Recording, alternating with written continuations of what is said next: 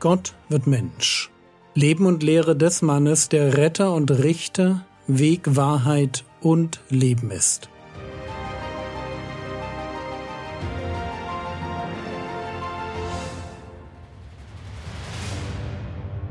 Episode 291 Der Schriftgelehrte des Reiches Jesus ist tatsächlich am Ende seiner Ausführungen über das Reich Gottes angekommen, und auch wenn wir in unseren Gemeinden häufig wenig über dieses Thema hören, wir kennen jetzt wenigstens die Eckpunkte, die unserem Herrn wichtig sind. Und ich will sie noch einmal zusammenfassen. Erstens, das Reich Gottes wird wachsen, weil Gott will, dass es wächst. Es trägt in sich eine Lebendigkeit, die Gott in das Reich hineingelegt hat. Es ist deshalb, auch wenn Menschen als Gottes Akteure in Erscheinung treten, kein Menschenwerk. Das Reich ist Ausdruck der Herrschaft Gottes. Es wird ans Ziel kommen. Zweitens. Das Reich Gottes besteht aus Menschen, die einen intimen, fruchtbringenden Umgang mit dem Wort Gottes haben. Für den einzelnen Nachfolger dreht sich alles um einen Glauben, von dem Paulus schreibt, Galater 5, Vers 6. Denn in Christus Jesus hat weder Beschneidung noch Unbeschnittensein irgendeine Kraft, sondern der durch Liebe wirksame Glaube. Lasst uns das gut verstehen. Es geht um einen Glauben, der wirkt. Oder mit den Worten aus dem Sämannsgleichnis ein Glaube, der Frucht bringt. Drittens, das Reich Gottes wächst auf ein Gericht zu, in dem die Bösen aus dem Reich ausgelesen werden, damit die Gerechten in Ewigkeit leuchten. Diese zwei Phasen des Reiches sind dann auch der Grund dafür, warum die Apostel das Reich Gottes manchmal als noch zukünftig beschreiben. 2. Timotheus Kapitel 4 Vers 18 Der Herr wird mich retten von jedem bösen Werk und mich in sein himmlisches Reich hineinretten. Oder Hebräer 12 Vers 28 Deshalb lasst uns, da wir ein unerschütterliches Reich empfangen, dankbar sein, wodurch wir Gott wohlgefällig dienen mit Scheu und Furcht. Oder 2. Petrus 1, die Verse 10 und 11. Darum, Brüder, befleißigt euch, umso mehr eure Berufung und Erwählung für euch festzumachen. Denn wenn ihr diese Dinge tut, werdet ihr niemals straucheln denn so wird euch reichlich gewährt werden der Eingang in das ewige Reich unseres Herrn und Retters Jesus Christus.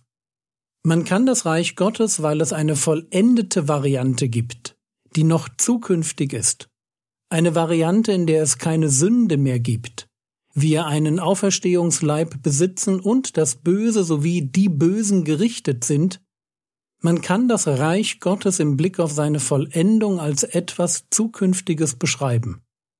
Aber diese Spannung aus dem jetzt schon und doch jetzt noch nicht durchzieht ja unser ganzes geistliches Leben.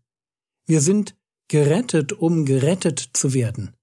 Wir sind heute auf dem Weg und wir sind heute genau dort, wo wir sein sollen. Aber wir müssen diesen Weg zu Ende gehen um unsere Errettung in ihrer ganzen Herrlichkeit zu gewinnen. Viertens, das Reich Gottes ist kostspielig. Es ist nichts, was man bekommt, wenn man nicht all in geht. Es ist das Aus meines alten Lebens. Mein Ego steigt vom Thron und Jesus übernimmt das Steuer meines Lebens. Er wird Herr und König. Alles, was ich habe, meine Zeit, meine Träume, mein Wohlstand, meine Ideen von richtig und falsch, mein Gedankenleben, meine vermeintlichen Rechte, alles, was ich habe, was mich ausmacht, wodurch ich mich definiere, was mir Sicherheit oder Wert gibt, alles muss ich investieren, um Teil des Reiches zu werden, in dem Jesus Herr ist. Oder um einen Ausspruch Jesu vorzuziehen, der hier einfach passt. Lukas Kapitel 14, Vers 33. So kann nun keiner von euch, der nicht allem entsagt, was er hat, mein Jünger sein. Fünftens, das Reich Gottes wird die ganze Welt durchdringen. Es hat einen kosmopolitischen Anspruch. Seit 2000 Jahren durchsäuert es die Welt und verändert Gesellschaft und bringt das Gute hervor. Genau so, wie Gott es für den Messias verheißen hat. Jesaja 61, Vers 11 Denn wie die Erde ihr Gewächs hervorbringt und wie ein Garten seine Saat aufsprossen lässt, so wird der Herr Herr Gerechtigkeit und Ruhm aufsprossen lassen vor allen Nationen. Das sind die Lektionen, die wir im Blick auf Gottes Herrschaft, wie sie heute in der Welt stattfindet, nicht vergessen dürfen. Matthäus Kapitel 13, Vers 51 Habt ihr dies alles verstanden? Sie sagen zu ihm Ja. Wie mutmachend. Schlussendlich verstehen die Jünger doch, worum es ihrem Meister geht. Und wir tun das auch. Matthäus 13, die Verse 52 und 53 er aber sprach zu ihnen, darum ist jeder Schriftgelehrte, der ein Jünger des Reichs der Himmel geworden ist, gleich einem Hausherrn, der aus seinem Schatz Neues und Altes hervorbringt. Und es geschah, als Jesus diese Gleichnisse vollendet hatte, ging er von dort weg. Wenn die Jünger als Normalos die wichtigsten Zusammenhänge im Blick auf das Reich Gottes verstehen konnten, was für ein Segen muss dann von jemandem ausgehen, der in der jüdischen Gesellschaft als Bibelkundiger angesehen war. Darum ist jeder Schriftgelehrte, der ein Jünger des Reichs der Himmel geworden ist, gleich einem Hausherrn, der aus seinem Schatz Neues und Altes hervorbringt. Schriftgelehrte, das waren die, zu denen man ging, wenn man Fragen zum Alten Testament hatte. Und Jesus spricht hier davon, dass so ein Schriftgelehrter ein Jünger des Reiches der Himmel geworden ist. Eigentlich wird man Jünger, also Schüler von einem Rabbi. Mit der Formulierung Reich des Himmels ist hier also nicht das Reich selbst gemeint, sondern der, der das Reich aufrichtet, der Messias. Wenn also ein Schriftgelehrter ein Jünger des Messias wird und so in das Reich der Himmel hineintritt, welcher Segen erwächst dann für die jüdische Gemeinschaft aus diesem Schritt? Antwort Er ist gleich einem Hausherrn, der aus seinem Schatz Neues und Altes hervorbringt. Ein Schriftgelehrter, der dem Messias nachfolgt, ist wie ein Hausherr, der eine Schatztruhe besitzt. Eine Schatztruhe, in der ganz unterschiedliche Dinge liegen.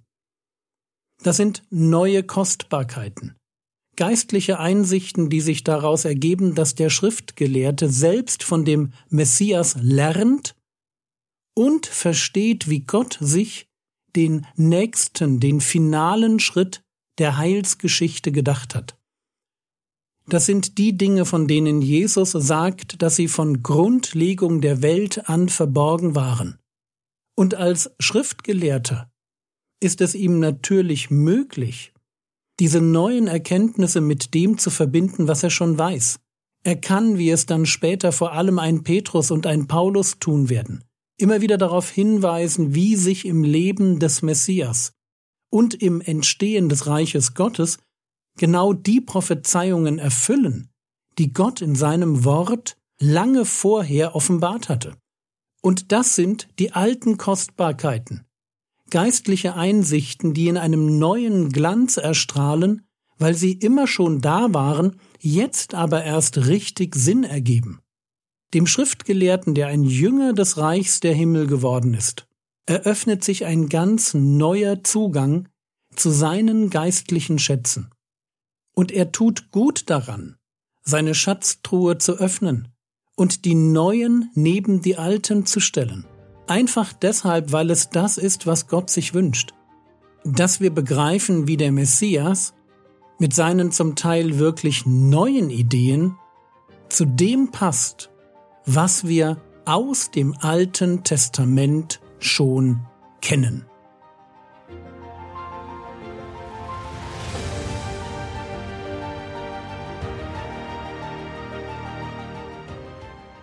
Was könntest du jetzt tun? Du könntest einmal Jesaja 61 lesen und sehen, wie dort vom Messias und dem neuen Bund gesprochen wird. Das war's für heute. Schreibe doch zwei ermutigende SMS an Menschen, die du noch nie oder nur ganz selten ermutigt hast.